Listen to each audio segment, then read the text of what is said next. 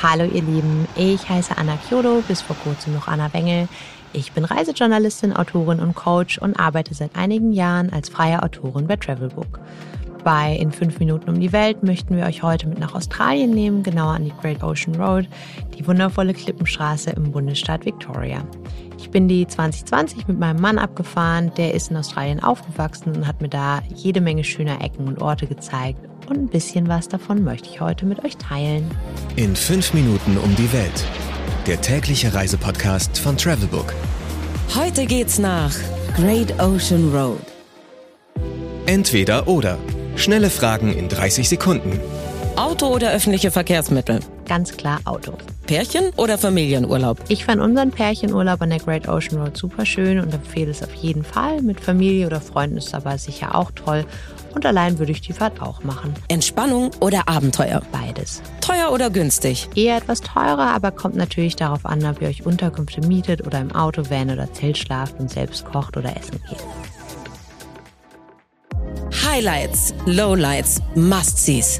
Die Travelbook-Tipps. Was ist ein Highlight? Das Highlight schlechthin sind auf der Great Ocean Road natürlich die gewaltigen Felsen und allen voran die sogenannten zwölf Apostel, die eigentlich nur noch zu acht sind. Das sind riesige Kalksteinfelsen, die ohne Verbindung zum Festland vor der Küste aus dem Meer ragen.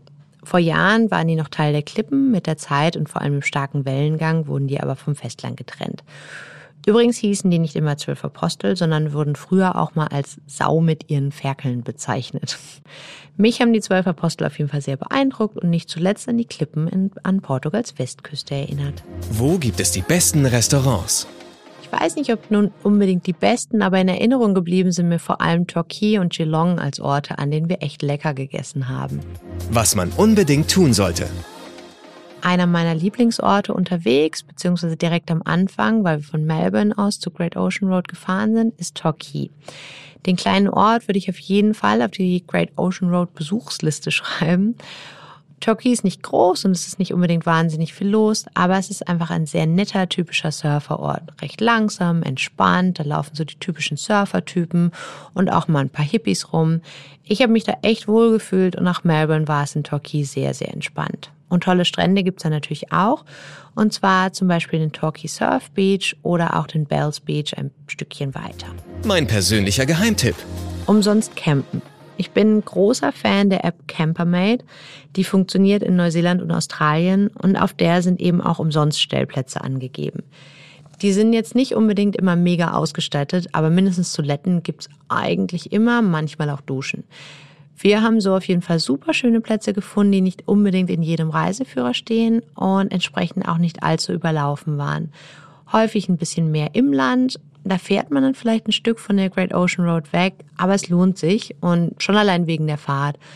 Na, und wer gar keine Toiletten, Duschen und so weiter braucht, kann natürlich auch sowieso an vielen Orten einfach umsonst stehen. Geld, Sicherheit, Anreise. Die wichtigsten Service-Tipps für euch. Was macht man am besten, wenn es regnet? Sucht euch einfach ein nettes Café. Melbourne hat ja bekanntlich den besten Kaffee, aber auf der Great Ocean Road ist er in der Regel mindestens fast genauso gut. Welche Gegend ist ideal für die Unterkunft? Entlang der Great Ocean Road gibt's viele nette kleine und größere Orte, die sich für eine Unterkunft lohnen. Torquay hatte ich ja schon erwähnt, ansonsten unter anderem auch Apollo Bay. Wir haben, wie gesagt, viel auf umsonst Campingplätzen ein bisschen abseits der Küstenstraße übernachtet. Ich würde aber empfehlen, einfach spontan zu schauen, wie weit ihr wann fahren wollt und euch dann an dem Tag was zu suchen. Da sind wirklich einige sehr nette Orte und überall gibt's Hotels, Motels und so weiter. Da findet ihr eigentlich was. Naja, und ihr bleibt eben spontan und könnt einfach gucken, was euch selbst gefällt. Wie kommt man am besten hin? Am besten fahrt oder fliegt ihr nach Melbourne und fahrt von dort aus los, je nachdem, was ihr drumherum geplant habt. Ich halte es auf jeden Fall für eine gute Idee, von der Melbourne-Seite aus zu starten, einfach weil die zwölf Apostel dann quasi das Ziel oder zumindest das Highlight sind. Die Great Ocean Road geht dahinter noch ein kleines Stückchen weiter, aber den Großteil seid ihr dann schon mal gefahren, wenn ihr da ankommt. So, ihr Lieben, das war's nun schon wieder mit unseren fünf Minuten an der Great Ocean Road. Ich hoffe, ihr konntet ein bisschen was mitnehmen für eure eigene Reise. Und ich wünsche euch auf jeden Fall ganz, ganz viel Spaß und eine ganz, ganz tolle, ganz, ganz tolle Zeit in Australien. Mein Name ist Anna Kyodo, früher Anna Wengel, und das war in fünf Minuten um die Welt der Reisepodcast von Travelbook. 15 Sekunden Auszeit.